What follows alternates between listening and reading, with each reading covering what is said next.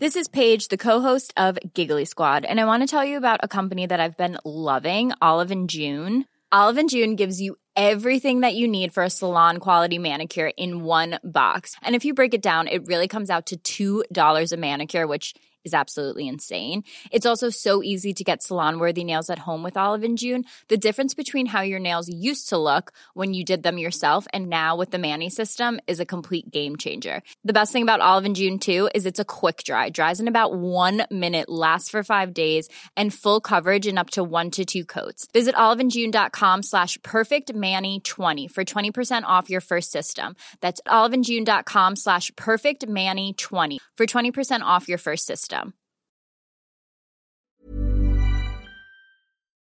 Las noticias. ¿Qué tal? ¿Cómo le va? Buenas tardes. Estás a punto de escuchar Yo soy Javier Alatorre. las noticias con Javier Alatorre. La vamos a pasar muy bien.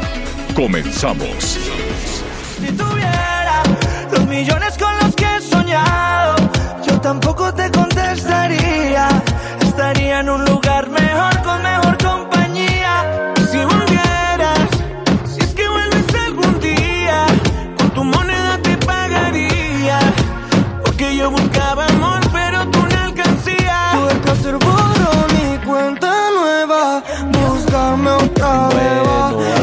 vamos a poner atención a la alcancía, se llama. No sé si es un reclamo así para este que tuvo pues no sé, un amor muy gastalón, gastalona, no sé cómo cómo estuvo la cosa. Entonces, este, pues es un, un mix ahí de Colombia, México, Argentina, ¿no? De, de pues de estos eh, artistas, ¿no? Eh, al ratito le voy a decir quién. Al ratito le voy a decir quién. Mire, aquí honestamente yo prefiero la, la, la banda y todo esto que el Pum Papachún, pero sé que es un hitazo y que llegó para quedarse. Entonces, mire, es Jané, Kea y Reik. Jané, Kea y Reik. Qué nombres, pero bueno, así es. ¿Cómo estás, Miguel Aquino? ¿Cómo estás, Javier? Muy buenas tardes. Me da mucho gusto saludarte. Cada vez estos chavos nos ponen más difíciles los nombres y las letras. y todo necesidad. ¿no? Bueno, la letra no, la verdad. Antes que no. se llamaban lagrimita, ¿no? Sí, sí, Cosas sí. así. Oye, la verdad es que la letra no, porque escriben dos líneas y todas esas dos líneas son la misma canción. Pero bueno, saludos a todos nuestros amigos hasta el norte del país. Este frío, eh, frío, frío norte del país. Les mandamos un abrazo a nuestros amigos en la zona de Chihuahua. Principalmente estaremos por allá en un rato más. Y bueno, pues acá yo los saludo con una temperatura de 29 grados centígrados, señor. Sí, fíjate qué país eh, extraordinario el nuestro, ¿no? En el centro, en la Ciudad de México, pues eh, soleado, un- una, una mañana muy luminosa, muy agradable, muy calientita. Y en el norte del país, bueno, pues unas temperaturas bajo cero tremendas. Luego, si te vas a la costa, este, eh, la costa Pacífico, Guerrero, Michoacán, todavía un cacho de Colima, de Jalisco, pues están en unos 35, algunos pueden llegar hasta los 40, pero este nombre es el Frente Frío número 28. Hay una masa de aire polar allá en los Estados Unidos, nuestros amigos que nos sintonizan allá en la Unión Americana, bueno, pues tienen una tormenta, tormentón. Va a haber nevadas, sí, en las zonas altas este, de Nuevo León, en las zonas altas de Coahuila, no se diga en las de Chihuahua, Durango. eh, es, es- es el invierno, es la tormenta invernal, es el frente frío número, número 28. Así es que temperaturas congelantes, temperaturas congelantes y también en algunas zonas del país, pues vamos a estar con lluvias muy muy fuertes. Atención, cuidado, nuestros amigos allá en Veracruz, un cachito también de, de Oaxaca, Tabasco, Chiapas, allá vamos a estar con muchísima este, con muchísima lluvia y en las zonas eh, montañosas, ya sabemos allá Nuevo León, pues estaban, hoy eh, estábamos platicando con nuestro productor ejecutivo, con Leonel Sánchez, que lo mandamos saludar allá a Monterrey, a toda su familia, que las cosas están mejorando, desde luego, que bueno en términos de salud, me parece muy bien, les mandamos un abrazo muy fuerte. Estaban a uno esta mañana cuando estábamos ahí platicando con él. Así es que saludos a nuestros amigos también allá en Monterrey, Nuevo León. Bueno, muy bien. Oiga, este temas que vamos a tratar este con usted, desde luego vamos a estar ahí muy pendientes, nuestros amigos en, en Chihuahua, en toda la la franja este, fronteriza también para ver qué vamos a hacer y cuál es el pronóstico para este fin de semana en la cuestión de, del, del frío y en esta y en este frente y en este frente frío. Atención nuestros amigos en Hidalgo, hemos recibido muchísimos llamados. Este, primero estábamos hablando con algunos eh, trabajadoras y trabajadores de la educación, maestras, maestros o los de, de, trabajadores en diferentes rubros que tienen que ver con la educación en Hidalgo y dicen, "No nos pagan, no nos quieren pagar."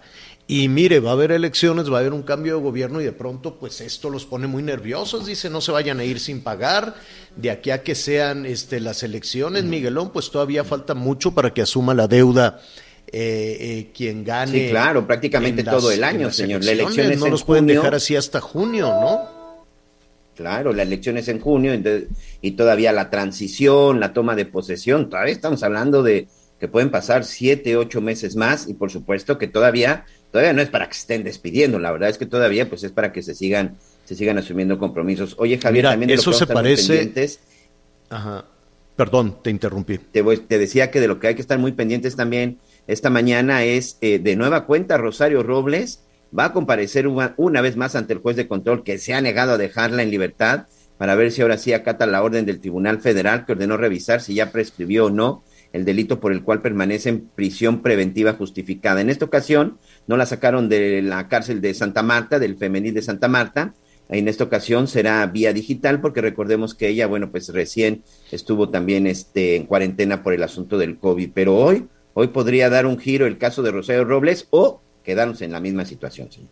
Pues allí estaremos, desde luego, para informarles, a ver qué, qué es lo que sucede con ese tema. Nada más para redondear, estaremos entonces en Hidalgo para ver si les eh, pagan ya a los jubilados. Se sumaron a las protestas y a los bloqueos también este, trabajadores de la salud que traen un berenjenal también en diferentes partes de, del país. Estaremos revisando estado por estado los eh, doctores que contrataron, ¿te acuerdas que habían anunciado que los que había contrataciones con esto del COVID, de que les iban a dar bonos y premios y aumentos de sueldo porque pues estaban jugando la vida y trabajaban sin descanso?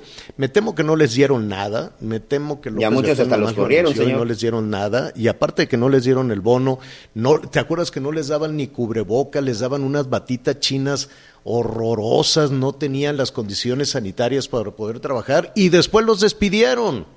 Sí, Entonces, hasta pues, sin trabajo se quedaron. Ya hasta sin trabajo se quedaron, cosa que es de, de una de injusticia tremenda. Así es que estaremos ahí también revisando toda esa situación. Y en la Ciudad de México, atención, porque pues eh, eh, la verdad es que eh, se tardaron ocho meses, pero las autoridades del gobierno de la Ciudad de México decían que ya estaban este, indemnizando, que ya eh, habían alcanzado un acuerdo, ¿no? Y yo supongo que el acuerdo que, había, que alcanzaron con las víctimas de todas las personas que murieron en el derrumbe, en el desplome de la línea 12 del metro, que por cierto ahí se quedó tirada, ¿no? No han no, no, no se le ve para cuándo se va a solucionar esa situación y no se le ve para cuándo se va a hacer un peritaje similar al que hizo el Colegio de Ingenieros, donde dijo está comprometida toda la línea, no nada más el pedazo que, el pedazo que se enrumbó. Entonces, al tiempo que se tiene que revisar esa cosa y garanti esa cosa, ese tema, perdón, ese peritaje y este, garantizar la seguridad de las personas que viajan en el metro, pues eh, se estaba llegando a un acuerdo, y quiero suponer que el acuerdo es te doy un dinero y ya no me demandas. Quiero suponer que ese es el acuerdo reparatorio con las víctimas que, que de, de esta tragedia, ¿no? Sí, por supuesto, la intención, la intención de estos pagos, la intención de estas indemnizaciones es literal, como se dice en el argot legal, es para que les otorguen el perdón y para que finalmente, bueno, pues ya no se inicie ni se lleve ningún proceso. Ese es básicamente el acuerdo, ¿no? Eh, recordemos que en este caso, pues no hay una sentencia, porque esa es la otra parte. Si ya se hubiera dado una sentencia de un juez en donde se determinó la X responsabilidad de cada uno, recordemos que además de esta sentencia de cuestiones de prisión, también existe la reparación del daño. Pero en este caso es una indemnización para buscar el perdón y que muchos no continúen con el proceso, el proceso legal. Que un proceso legal, Javier, en donde pues ya lo hemos dicho, ¿no? Sí, hay algunos nombres, pero pues parece que el que va a terminar pagando será el soldador, el herrero o este tipo de personajes que en determinado momento pues han sido los señalados. Pero sí es parte de estos acuerdos para que terminen las cuestiones legales, pero también existe la parte en donde si alguien se va a proceso, pues puedan solicitar una reparación del daño que es mucho más elevada las cantidades de los que están indemnizando. Oye, por cierto, con información en, desarrollo y a propósito de denuncias y de demandas, hay una eh, demanda que, eh, por lo menos en la Secretaría de Salud o el subsecretario López Gatel, mm, pues ha, mm, no sé si, si, minimizado, pero eh, sigue, sigue abierta, me refiero a la denuncia que se presentó en contra de Hugo López Gatel por familiares de eh, las eh, personas que murieron eh, víctimas de COVID y que lo acusan de haber fallecido por una mala, por una mala estrategia sanitaria a grandes rasgos. El hecho es que el asunto sigue vivo. En estos momentos, Javier Coello, el abogado Javier Coello, está llegando a la Fiscalía General de la República para ratificar esa denuncia contra Hugo López Gatel, el pues el responsable de esta estrategia sanitaria que ya de acuerdo a las mismas cifras de la Secretaría de Salud, Miguel, pues ya estamos superando los 600 mil fallecimientos relacionados con esto. ¿no? Los números que, que, ofrecen em, son distintos dentro de la misma dependencia, que, que, de cualquier forma son de terror, ¿no? Más de 300 mil fallecimientos, anunciados por ese despacho de la Subsecretaría de Salud y la misma Secretaría de Salud hablando de, em, de la eh, eh, de, los fallecimientos relacionados con COVID que tendrían que superar los 600 mil. Y si a esa cifra le sumamos los, este, los eh, fallecimientos extraordinarios, por decirlo de, de, alguna manera, que se han registrado en nuestro país, pues nos vamos a una cifra superior al millón, al millón de personas, una cosa tremenda. Lo cierto es que la propia, eh, por un lado, se está ratificando la denuncia contra Hugo López Gatel y por otro lado, la propia Secretaría de Salud dice que ya se está superando o que ya se superó, lo, lo dan por un hecho, dice que la Ciudad de México ya superó la cuarta ola de COVID.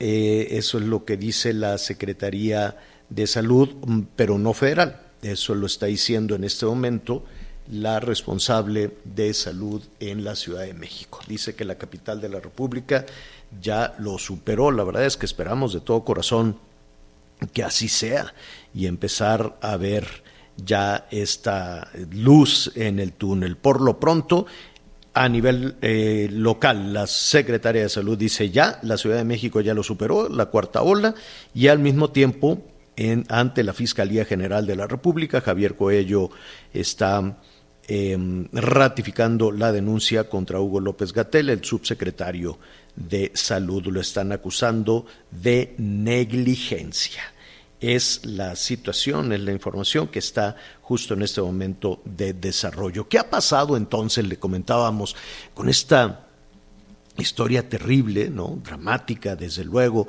eh, de la línea 12 del metro, se han hecho investigaciones, se hicieron peritajes y, al tiempo, lo decíamos aquí desde el principio, ¿no? Con mucha dificultad se iba a señalar a algún responsable. ¿Te acuerdas que decían, no, pues fue, fue cosa de, Marcelo Ebrard, no, fue cosa de Claudia Sheinbaum, no, fue cosa de Miguel Ángel Mancera, este, no fue cosa del que puso los, los pernos y en fin, ¿no? Se iban señalando unos a otros, el tiempo pasa y eh, finalmente esta semana la, las autoridades de la Ciudad de México dice en tiempo récord ya eh, logramos indemnizar a la mayoría de las víctimas. ¿Qué dicen de toda esta situación las familias que no han alcanzado ese convenio? ¿Cómo se ha llevado a cabo esta, esta negociación? ¿Qué les piden? ¿Qué les ofrecen?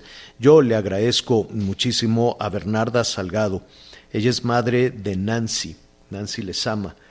Em, falleció en esta situación y tiene más familiares que han sido afectados con este tema. Yo sé que es muy eh, doloroso y te agradecemos esta comunicación. Bernarda, muy buenas tardes. Buenas tardes, gracias. Uh, han, han, pasado ya ocho meses. ¿Por qué no han eh, llegado ustedes a, a, un acuerdo con las autoridades de la Ciudad de México? Este, son ya nueve meses. Hasta ahorita nueve. no hemos bueno, a mí nadie me ha buscado para un recuerdo, un, arreglo reparatorio. Eh, al parecer nos iba a llegar un citatorio de la fiscalía, no nos ha llegado nada. Este, no, no he tenido, este, yo comunicación con alguien, este, del enlace, de los enlaces que digan, este, sobre el acuerdo. Yo el acuerdo lo leí, este, la verdad no, el acuerdo está muy beneficiario para las empresas. ¿Cómo para, es ese acuerdo? ¿Qué, qué, ¿Qué les ofrecen en ese acuerdo? En ese acuerdo yo lo leí por, bueno, en el periódico, este, no ofrecen este, deslindarse las empresas de todas responsabilidades, no, no ofrecen, ya ofrecen, ellos se deslindan de todos los accidentados, ya no va a haber terapias, no va a haber este, este rehabilitación. Ya no, ya no les van a ayudar con los con los gastos, las consultas médicas, los las placas, los de hecho mi hija este, ahorita necesita más consultas, más placas, porque mi hija pues ahorita está padeciendo mucho, le duelen mucho los los huesos por dentro, las heridas que tiene, este ya todavía no está bien, no sé si vaya a requerir de otro de otra cirugía o hasta el año nos vamos a esperar, me dijo el doctor, para que él me resuelva si hay otra cirugía o, o se van a reconstruir sus huesos solos. ¿Cuántas cirugías? Eh, para, para poner en contexto, yo sé que es muy difícil, Bernarda. Una, una de tus hijas eh, falleció. Sí, mi Así hija es. falleció. Ajá. Y tu otra hija está en terapias de recuperación. Pues ahorita ya no me dieron más terapias, este, es lo que voy a pelear por más terapias este, más consultas, ahorita no se está atendiendo. Y, y, y tú tienes los recursos o que te han ofrecido a cambio, ¿qué, qué, qué dice ese convenio? Eh, de hecho, yo ahorita este, no me han llamado para ningún convenio, no he tenido ningún citatorio que me haya llegado, ahorita yo no estoy informada de nada. Yo no estoy en el 80% de, de la gente que ya firmó los acuerdos. Y, de, ¿Tienes alguna información de la gente que ya firmó los acuerdos? No sabemos si efectivamente es el 80%, pero bueno, vamos a ponerlo así. Eh, ¿Sabes qué, qué aceptaron? ¿Qué, ¿Qué hay en ese acuerdo? Eh, no, yo lo leí en internet. Este, en realidad ese acuerdo está, se deslindan las empresas de toda responsabilidad, pero yo no he sabido de alguien que lo haya firmado, no, yo no he platicado con nadie que haya firmado ese acuerdo. ¿Qué estarías esperando? ¿Cuál, cu cómo, ¿Cómo te sentirías, eh, pues por lo menos aliviada de esta, de esta tragedia? Pues justicia, porque para nosotros es muy doloroso, perdimos un ser querido ahí, y ahorita que veo que la reparación ya la van a hacer, este, nos da mucho coraje porque ahí perdió mi hija la vida y la otra quedó muy grave. Ella ya no ya no es la misma, no, su cuerpo no es el mismo, es el mismo que ella tenía. Uh -huh. Y es muy doloroso para nosotros. Estarían esperando, eh, entiendo por lo que nos estás diciendo, que se comprometiera la autoridad o las empresas o quien resulte responsable, que eso tampoco ha quedado muy claro, a dar eh, la recuperación este y la rehabilitación suficiente por el tiempo que sea necesario. Esa sería una de las cuestiones. Exacto. exacto, así sería este lo justo, porque no sabemos las secuelas que ellos vayan a tener o hasta ahorita ellos todavía no se recuperan bien. No y de la re- y, de la indemnización de la indemnización económica les han dicho algo Eh, tampoco no nos han dicho nada. Nada. Y, y en eso en ese documento que, que, que tuviste la posibilidad de leer había algún monto que les estuvieran ofreciendo a los deudos de, de las personas que fallecieron Sí, había un monto a partir de, de la más más este alta suma. Iba bajando, depende de las lesiones. y, cuán- cuánto era la más alta la suma más alta y cómo fue bajando ahí este este ahí decía que, el- que era de 6 millones a los fallecidos cuatro, cuatro millones a los que habían tenido lesiones graves y de ahí bajaba hasta 1.2 de de los lesionados. Eso, eso significa que tu familia, tú misma como jefa de familia, quiero suponer, estaría recibiendo una indemnización promedio de 10 millones de pesos exacto sería eso y Yo ya te lo, totalmente- y, y sí te lo han ofrecido. Nadie me ha ofrecido nada, nadie ha hablado conmigo. Este, en realidad yo no estoy informada de nada de. de ¿Y cuál es el vínculo? ¿Cuál, cuál es la vía de comunicación? ¿Cómo se han comunicado, quiero suponer, en algún momento contigo? O Yo con tengo un enlace familiar? de parte de SEAD y del gobierno. Este, ahorita yo no he hablado con ellos, no este, he tenido comunicación con ellos, no me han ofrecido una suma de de algo De nada. nadie. Ajá. ¿Sabes si esa cantidad de 6 millones o 4 millones la, la recibió alguno de las personas que ya firmaron un acuerdo reparatorio? Igual me enteré por las noticias, porque en realidad que yo haya hablado con una persona que haya recibido, no. No he hablado con nadie, ni conozco a nadie que haya recibido esa cantidad. Válgame Dios. Entonces, em, ¿qué sigue? Eh, ¿Tienes algún abogado? ¿Alguien te está asesorando? ¿Quién te está ayudando en esto? Este, sí, tenemos el abogado Christoph- Christopher. Este, él es el que me ha estado informando cómo van los avances y ahorita no, al parecer ya les llegó un citatorio a los demás, a nosotros no nos ha llegado nada. Pues estaremos allí en comunicación con ustedes. El tiempo va pasando, nueve meses. Que, eh, bueno, ya, ya nos señalaste qué es lo que está esperando, la recuperación plena, las terapias de rehabilitación, el tiempo que sea necesario, con el costo que sea, que sea necesario. Eh, tú como jefa de familia, tu familia, ¿tienen el dinero suficiente para enfrentar esta situación?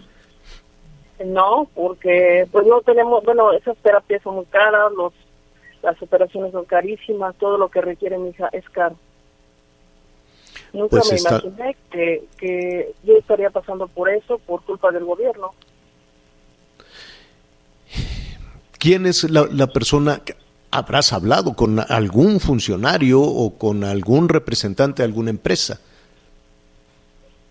Eh, no, con nadie he hablado, nadie se ha acercado a nosotros para hablar de una negociación, con nadie.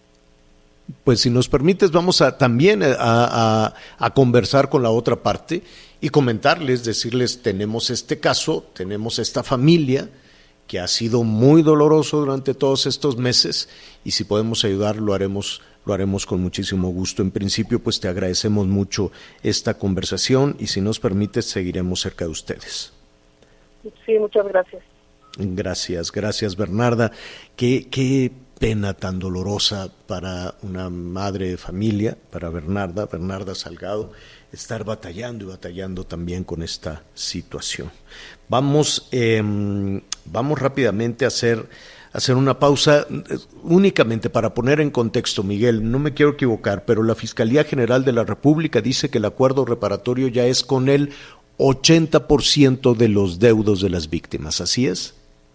Sí, la Fiscalía de la Ciudad de México, Javier, porque finalmente quedó el asunto en la Ciudad de México. Sí, la, la maestra Ernestina Godoy esta semana anunciaba precisamente ese acuerdo del 80%, pero no daban cifras ni exactamente las cantidades exactas de a quién habían beneficiado con este 80% y exactamente quiénes eran el 80%. Nada más hablando de la señora Bernarda que tú acabas de entrevistar, una de sus hijas falleció y otra de sus hijas continúa batallando para tratar de recuperarse. En este caso estamos hablando de dos víctimas de este, de este asunto. Entonces, creo que eh, sí, vamos a buscar a las autoridades para que sean un poco más específicas, porque de repente muy genérico, el 80%, pues son, pues son, son simple y sencillamente una estadística que no nos dice mucho, señor. Y para eso estamos aquí, precisamente, ¿no? Para escucharnos todos y para que las voces, como la de esta madre de familia, pues también pueda ser escuchada por algún nivel de autoridad. Vamos a hacer una pausa y volvemos inmediato. Sigue con nosotros. Volvemos con más noticias. Antes que los demás. Todavía hay más información. Continuamos. Oiga, eh, qué helado está Chihuahua. Mire, en este momento está a menos uno. A menos uno. ¿En dónde más? A ver rápidamente. A tres. Está Ever catch yourself eating the same flavorless dinner three days in a row? Dreaming of something better? Well, HelloFresh is your guilt-free dream come true, baby. It's me, Kiki Palmer. Let's wake up those taste buds with hot, juicy pecan-crusted chicken or garlic butter shrimp scampi. Mm. Hello Fresh. Stop dreaming of all the delicious possibilities and dig in at HelloFresh.com. Let's get this dinner party started.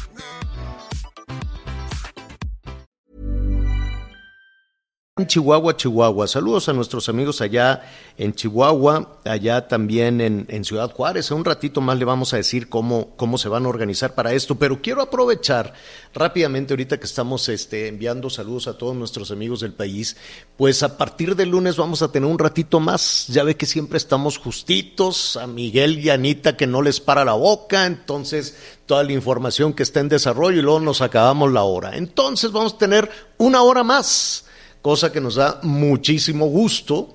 Entonces, a ver, nada más para, para, para ponernos un poquito de acuerdo, Sí. en la Ciudad de México ahorita son las doce y media, ¿no? Así es. Entonces, en Baja California, saludos a nuestros amigos allá en Mexicali, son las diez y media, más o menos, ¿no? Diez veintiséis, ¿no? Entonces, vamos a entrar a las Dios santo, a ver, a las nueve de la mañana de Mexicali, ¿no? Nueve de la mañana allá en Baja California. Correcto. A las 11 de la mañana, tiempo del centro del país, todos los estados del centro del país. Y a las 12 del día en, el, en la península, allá en Quintana Roo. ¿Es correcto? Correcto. Entonces van a estar nueve, es que son los usos horarios de este país enorme y hermoso país que tenemos, entonces lo estamos cubriendo todo. Saludos a nuestros amigos allá en los Estados Unidos. Oye, Pero y no, entonces te, a fa- te partir faltó del Ciudad lunes. Juárez. Ciudad Exacto. Juárez en este momento, eh, allá vamos a entrar a las 10. En unos entramos a las 9, en otros a las 10, a las En 11 otros a tiempo del centro de 11. México y a las 12 del día en Quintana Roo, señor. Bueno, Cuatro cuatro, horarios, usos, cuatro usos horario, pero van a estar en vivo muy a gusto, calientitos, porque está un friazo tremendo. ¿Qué se puede hacer? Mire, hay que tener muchísimo cuidado, hay que abrigarse, como dice Anita Lomelí, como cebollita, capa tras capa, tra- capa tras capa, aunque no combine, no, no, no se preocupe por eso. Pero hay algunos accidentes que se provocan eh, por descuidos, desde luego, o porque no sabemos cómo manejar esta situación. Por eso yo le agradezco en este momento a Roberto Briones Mota. Él es el director de Protección Civil de Ciudad Juárez, Chihuahua, quien saludo con muchísimo gusto. Roberto, buenos y eh, congelados días, ¿cómo estás? Así es, muy buenos días. Eh, con el gusto de saludarles a ustedes y a todos sus radioescuchas. Oye, este, ¿cómo están las cosas en este momento? ¿Qué, qué, qué está sucediendo con eso? ¿Es un frente frío? ¿Qué, qué está pasando? Sí, mira, es el Frente Frío número 28, el cual llegó como un vórtice, un vórtice polar que nos ha traído temperaturas muy bajas, debajo de los 7 grados, 8 grados centígrados, pero por la humedad, ya que el día de antier tuvimos una nevada que, aunque fue de 1 a 2 centímetros de nieve lo que cayó, no fue muy copiosa, pero sí fueron las condiciones muy gélidas. Y tenemos para este fin de semana este, las temperaturas máximas en 4 o 7 centígrados como máximo y la mínima la vamos a tener como en menos 7 grados centígrados, pero recordemos... A ver, Roberto, te, te, te, escuchamos un poquito mal, ¿te puedes acercar un poquito de nuevo a, al, micrófono? Eh, Ahora sí, ya. Ya, perfecto. Ah, Entonces nos decían que han llegado a tener hasta menos 7 menos 7 grados centígrados, pero con el factor humedad por la nevada que cayó, como te decías, aunque fueron 1 o 2 centímetros, nada más lo que cayó, pero la sensación gélida pues se siente mucho más abajo aún de lo que marca el termómetro, eh, llegando a tener hasta menos 10 grados centígrados. Oye, hay algunas personas que ante esta situación pues prenden este calentones, o prenden las, las parrillas de la estufa? ¿Qué, ¿Qué les recomiendas? ¿Qué se puede hacer?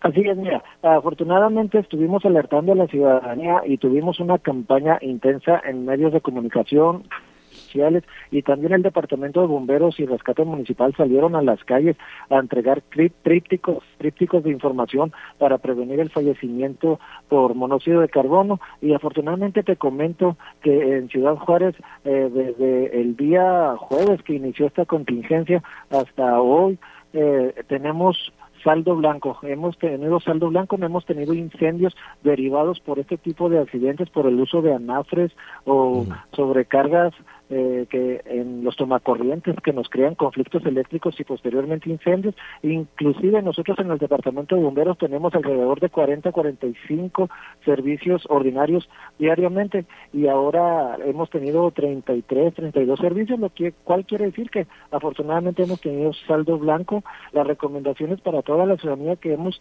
hecho en la campaña es este tener y extremar el uso de, en el uso y manejo de eh, es las calefacciones que si bien son más seguros por los mecanismos que trae, si no es revisada por personal técnico especializado, pues nos puede crear problemas. Otra de la situación que nos ha afectado mucho aquí en la comunidad son los boiler o calentadores de agua de paso, ya que por lo compacto que son, este, las personas, la gente las está metiendo dentro del domicilio, inclusive dentro del mismo baño, sin el tiro de salida de monóxido, y desafortunadamente en esta temporada invernal en Ciudad Juárez hemos atendido a 40 personas eh, que han resultado con problemas por monóxido de carbono, pero también desafortunadamente cinco personas han fallecido por monóxido de carbono. Válgame, cinco personas en qué, en, qué lapso? En el lapso de noviembre hasta lo que llevamos ahorita de enero. Cinco personas, hay que tener muchísimo cuidado con eso. Estamos platicando con Roberto Briones Mota, el director de Protección Civil de Ciudad Juárez. Oye, Roberto, lo que la otra cara de la moneda es que es muy bonito. De por sí la sierra, de por sí Ciudad Juárez tiene, tiene pasajes hermosísimos y pues hay personas que quieren aprovechar este fin de semana y dicen vamos a la nieve, vamos al hielo.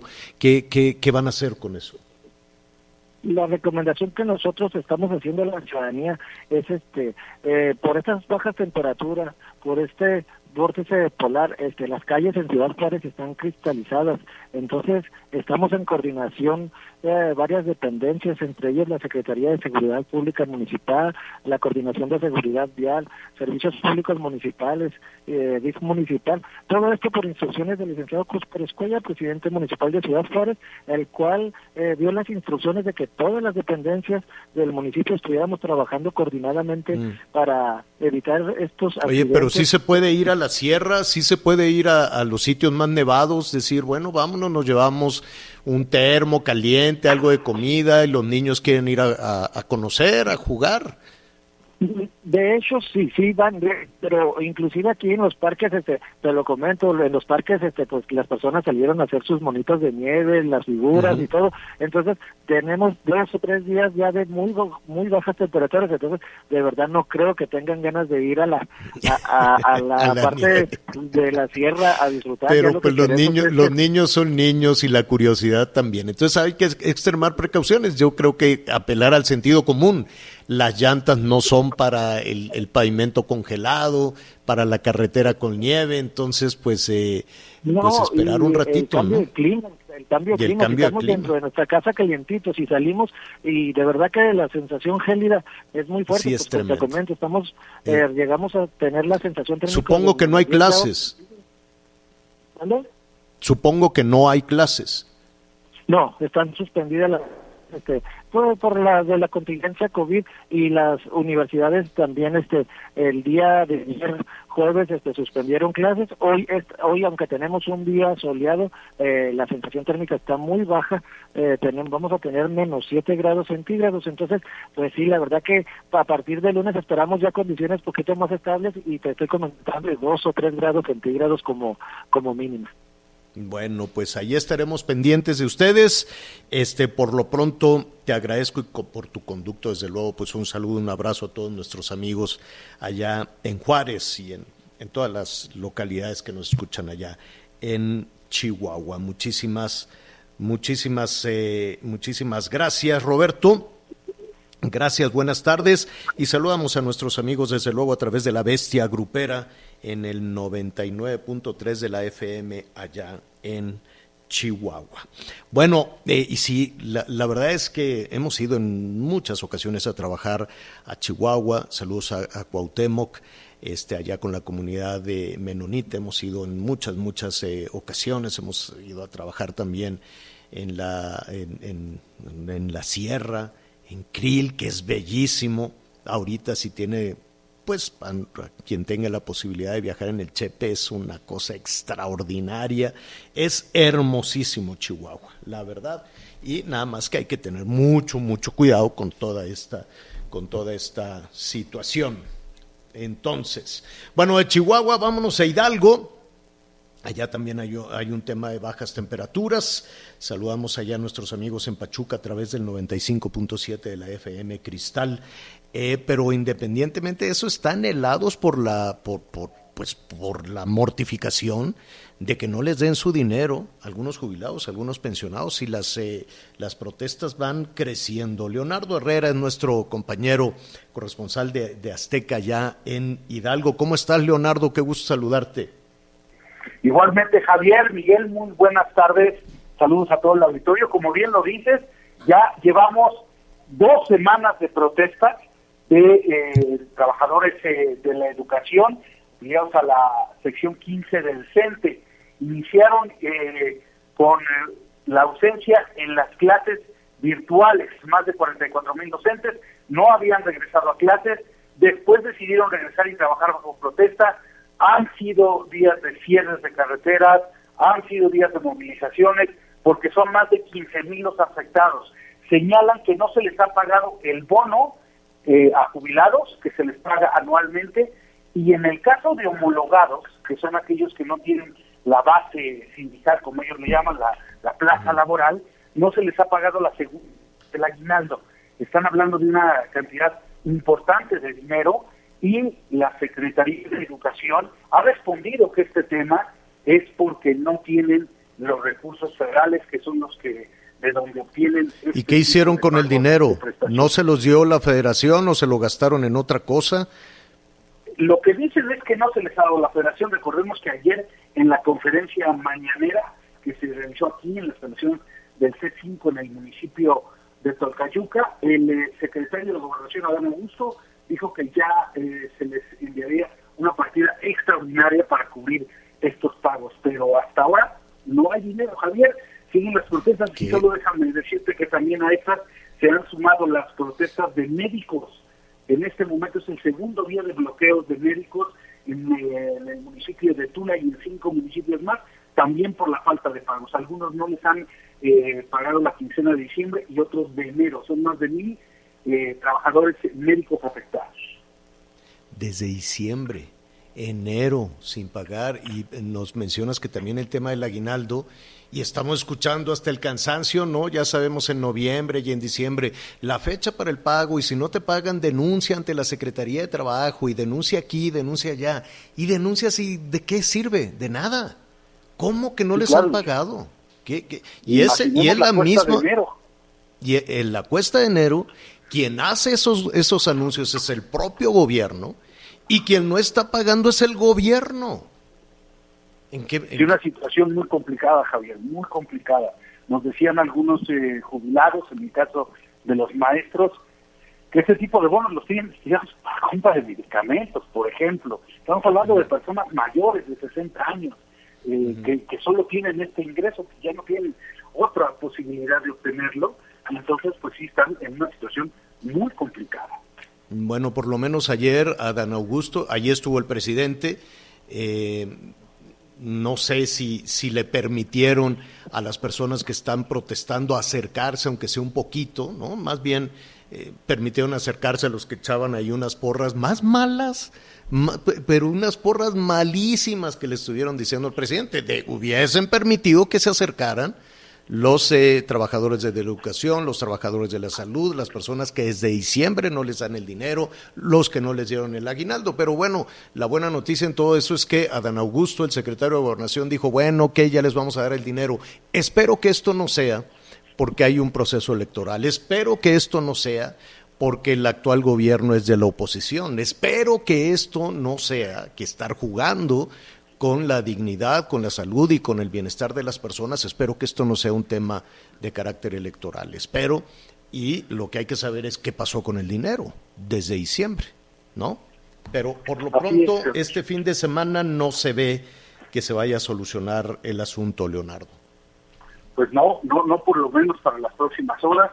Eh, se había dicho desde el día de ayer con la con el anuncio del secretario de Gobernación, desde luego los maestros incluso que habían ahogado la capital del estado con bloqueos eh, afuera, incluso en las instalaciones de C5 hubo normalistas y sí hubo la posibilidad de que algunos maestros le entregaran a- al presidente sus eh, peticiones, sus propuestas de que ya se resolviera y con este anuncio dijeron pues retiramos los bloqueos, esperaban que en las próximas horas de ayer mismo pues ya se dispasara todo este ingreso. Que les den el dinero. esperan, pero hasta ahora nada, Javier. Mm, Bueno, pues estaremos ahí pendientes de lo que suceda este fin de semana. Leonardo, te envío un abrazo, muchísimas gracias. Oye, y cambiando rápidamente de tema y antes del corte, nos quedó pendiente la vía ferrata de este año, Leonardo, no te hagas La- este... ¿eh? Cuando digas Javier, aquí te esperamos desde luego para festejar, aunque sea el poscumple. Pero aquí El te poscumple. eh, en, en Hidalgo so- eres una persona muy querida y bienvenida por Bendito todo. sea Dios, bendito sea Dios, Leonardo. Bueno, muchísimas gracias Va- eh, a Leonardo Herrera, nuestro compañero allá en Hidalgo. Qué bonito es Hidalgo. Y nada más antes de la pausa para saber de qué estamos hablando. Es que a mí me gusta celebrar el cumpleaños con una actividad este, diferente, ¿no? Un poquito extrema. Entonces hago una vía ferrata que, que en, en- en Hidalgo es eh, extraordinaria por los paisajes. Me tardo muchísimo en subir esa, ese peñasco, esa, esa, esa, esa roca de 300 metros o más, casi 400, no lo sé, pero es extraordinario. Vamos a hacer una pausa y volvemos. Sigue con nosotros. Volvemos con más noticias. Antes que los demás. Todavía hay más información. Continuamos. Vamos a ir a, a Yucatán, pero antes déjeme decirle eh, que hay información en desarrollo. Hay unos jaloneos en la, en la autopista que lleva a Acapulco. Allá en, en Guerrero le dicen la autopista del Sol y entonces los de los normalistas y cualquier otra agrupación van y toman las casetas cada tanto y tanto y es una cantidad de dinero enorme. Y el gobierno se hacía el de la vista gorda decía no porque no de hecho al principio esta administración decían que nunca los iban a, cuestionar etcétera etcétera un asunto que, pues, que generó muchísimo desconcierto. Bueno pues ahora ya no los dejan y hay unos jaloneos ahí entre este pues la, Guardia Nacional contra los normalistas que quieren a como el lugar ese dinero. Quieren tomar Es de la Ayotzinapa. caseta. De hecho, la mayoría son de Ayotzinapa, Javier. Son los de Ayotzinapa. Y, y Miguel, Sí. estamos hablando de casi medio millón de pesos diarios, ¿eh? Y en fin de semana. Es correcto, señor. ¿no? Entonces, claro que no, no es un tema de, de la investigación de los desaparecidos de Ayotzinapa, es un tema de medio millón de pesos en efectivo. Bueno, oiga, vamos en este, lo, lo vamos a, retomar en un, en un momentito más, toda esta situación, a ver qué es lo que va a suceder y desde luego acuérdense que eso se provocó desde el principio de esta administración. Me da muchísimo gusto saludar a nuestra compañera Andrea Montalvo. Ella es la titular de área ya en Yucatán, 88.5 de la FM en Yucatán, con un tema muy doloroso, Andrea. ¿Cómo estás? Mi querido Javier, Miguel, qué gusto saludarlos a los dos. En efecto, mira, muchos eh, consideran a Yucatán el gran paraíso, pero pocos saben que es el estado con la tercera tasa más alta de suicidios en todo el país. El registro para el año 2022 fue de 246 personas se suicidaron en este estado, una cifra que, como bien decías, mi querido Javier, es profundamente dolorosa y que, de acuerdo con algunos de los críticos y especialistas aquí en el estado, no está siendo atendida. Fíjate que platicamos con Marilu Ancona. Ella es madre de un joven que se suicidó, además terapeuta, ha creado un grupo de apoyo y nos explicaba un asunto, eh, Javier Miguel, que me pareció muy interesante. Fíjate que por cada persona que se suicida, la Organización Mundial de la Salud estima que entre 6 y 14 personas salen profundamente afectadas. Se trata de un problema de grandes dimensiones. Mira, vamos a escuchar lo que nos dijo.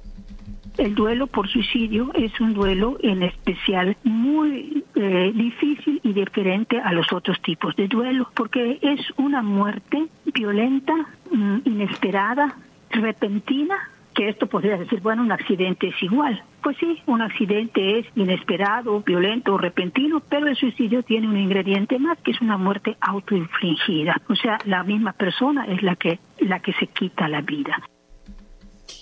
Es la desesperanza, nos decía Marilu Ancona, que ha atravesado por esta situación, lo que eventualmente puede llevar a una persona a suicidarse. Y de ahí la necesidad de atender el problema de raíz, de tener a la mano recursos para estas personas. Fíjate que acá en Yucatán desde el 2018 se aprobó la ley de salud mental, que entre otras cosas preveía la creación de un instituto, un órgano desconcentrado para atender la problemática. Sin embargo, los críticos más férreos dicen que no ha sucedido, no se ha creado este instituto y además no, prácticamente no se han tomado medida alguna para combatir esta problemática. Vamos a escuchar en este momento a Fernando Pacheco, el es coordinador de investigación de la Universidad de Vizcaya en Yucatán.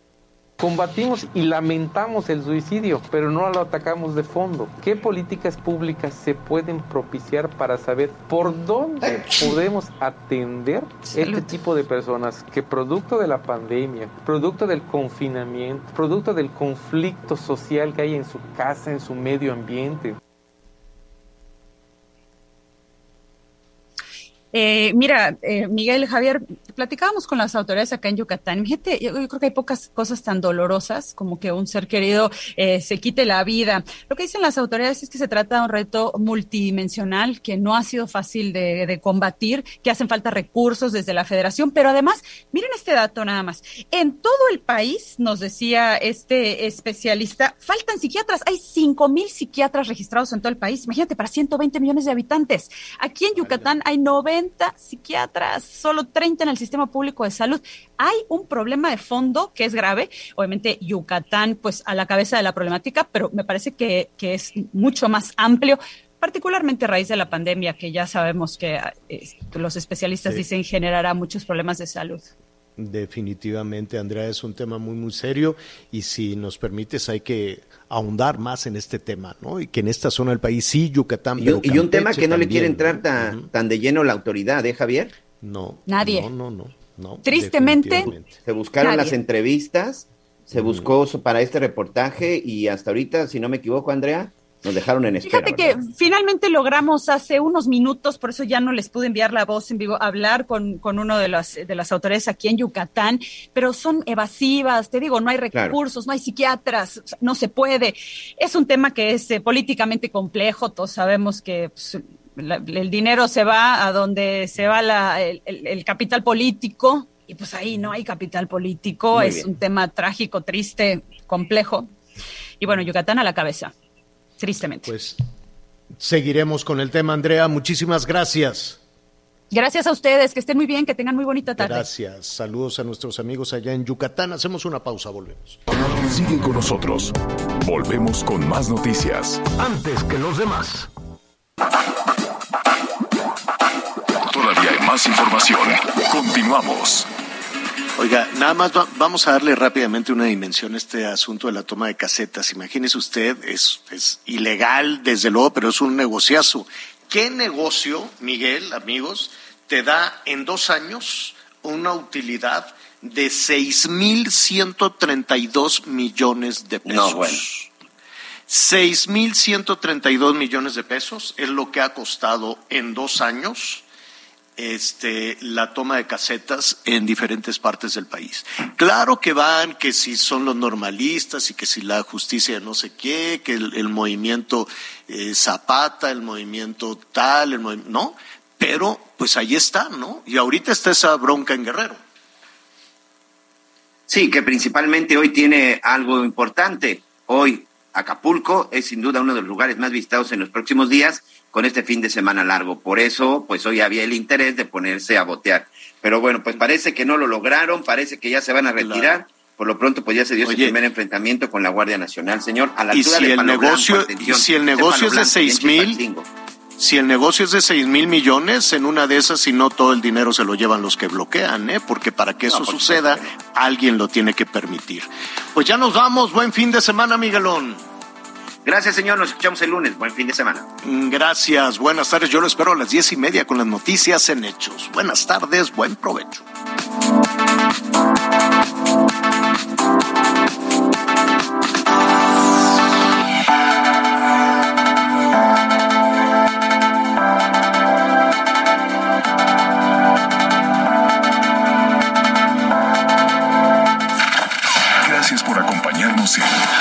Las Noticias con Javier La Torre. Ahora sí que estás muy bien informado. Ever catch yourself eating the same flavorless dinner three days in a row? Dreaming of something better? Well, HelloFresh is your guilt-free dream come true, baby. It's me, Kiki Palmer. Let's wake up those taste buds with hot, juicy pecan-crusted chicken or garlic butter shrimp scampi. Mm. Hello Fresh. Stop dreaming of all the delicious possibilities and dig in at HelloFresh.com. Let's get this dinner party started.